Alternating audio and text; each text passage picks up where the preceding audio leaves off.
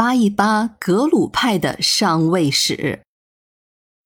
第二部分第八集。宗喀巴大师的家族是个信佛的世家，所以从很小的时候他就开始了系统的学经之路。为此，他的父亲准备了大量的牛羊作为供奉，供他潜心修习。根据记载说，当巴斯巴大师三岁的时候，噶玛噶举派黑帽系的第四世活佛叫做若必多吉，他在赶赴北京的时候，正好途经宗喀地方，宗喀巴就随着他的父母拜见了这位噶玛巴。这大概也是他父亲作为达鲁花赤的特权和便利了吧？这个噶玛巴就授予了宗喀巴大师进士戒，也就是居士戒，取名为贡嘎宁波。当然，这也就是一面之缘。在以后，宗喀巴实际上就一直有一位叫做顿珠仁钦的高僧负责教养的。不过，从这个时候的宗喀巴大师就已经开始了严守戒律的生活。关于这位顿珠仁钦，咱们可以多说几句。前面讲塔尔寺的时候提过一句，说是寺内有一个确藏活佛世系，而根据确藏世系的记载，这位顿珠仁钦就是第六世确藏活佛。当然了。这个确藏世系是到了很久以后才被朝廷封授的，那个时候已经是九世确藏了，所以顿珠仁钦的这个六世确藏是后来向上追封的。他在世的时候并没有确藏的称号。顿珠仁钦是诞生在公元一三零九年，在成年之后，他就赴西藏的涅唐寺和那唐寺求学。师承噶当派，他在学业成就之后名声大振，赫赫有名的布顿大师对他就非常的推崇。他曾经担任过临洮地区香根寺的住持。哎，这是不是想起了上一个专辑里我们频频提到的这个临洮地区？所以这个香根寺。就是八思巴当年在临洮驻留时敕令修建的。感兴趣的朋友可以回听一下上一个专辑，对此有专门的介绍。顿珠仁钦返回安多之后，他就创建了北方四大寺院之一的下琼寺，这也有翻译成甲琼寺的。这座寺院就位于青海省化隆县查府乡境内。就在黄河北岸的一处形似大鹏展翅的山体之上。夏琼其实，在藏语里也就是大鹏这类猛禽的意思。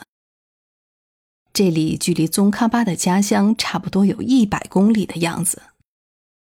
顿珠仁钦是宗喀巴大师在出家后的第一位上师。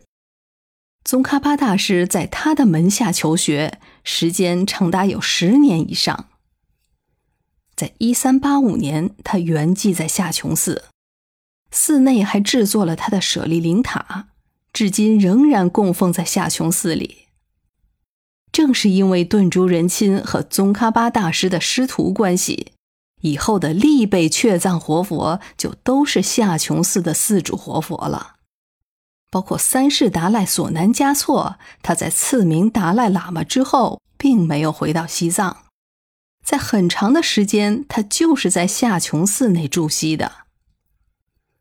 咱们回来接着讲宗喀巴大师。他在四岁的时候就跟随着顿珠仁钦开始学习了。那个时候，除了藏文之外，他也开始学习了简单的佛经。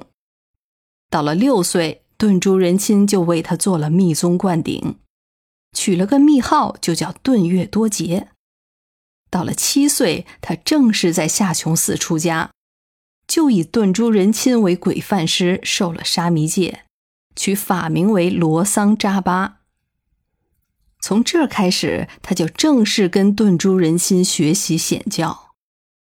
也就是在这里，在藏文、密法和显教经论等方面打下了一个基础，并且对噶当派的教理有了基本的了解。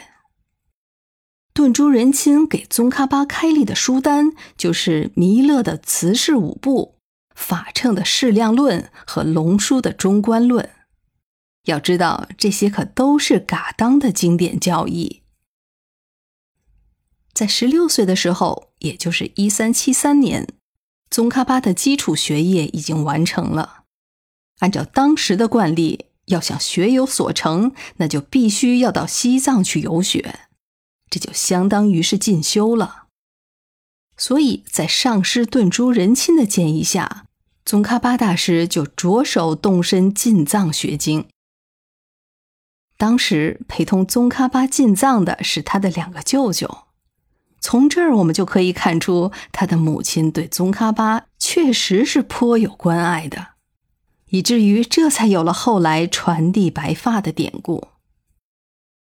与他同行的还有一众的商旅团队。记载说，还有一位止贡派的僧人，是位布施官，叫做丹马仁青。在那个时候还没有青藏公路，从青海进藏的通道还是当年文成公主进藏时的路线，史称为唐波古道，也就是要过玉树进昌都，绕过山南到达拉萨。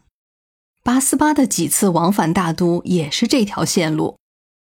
不过元代的驿站倒是直接就穿越了藏北的无人区，那主要是为了更快的到达萨迦。宗喀巴进藏还是经由唐波古道这条线路，开始了他的深造之路。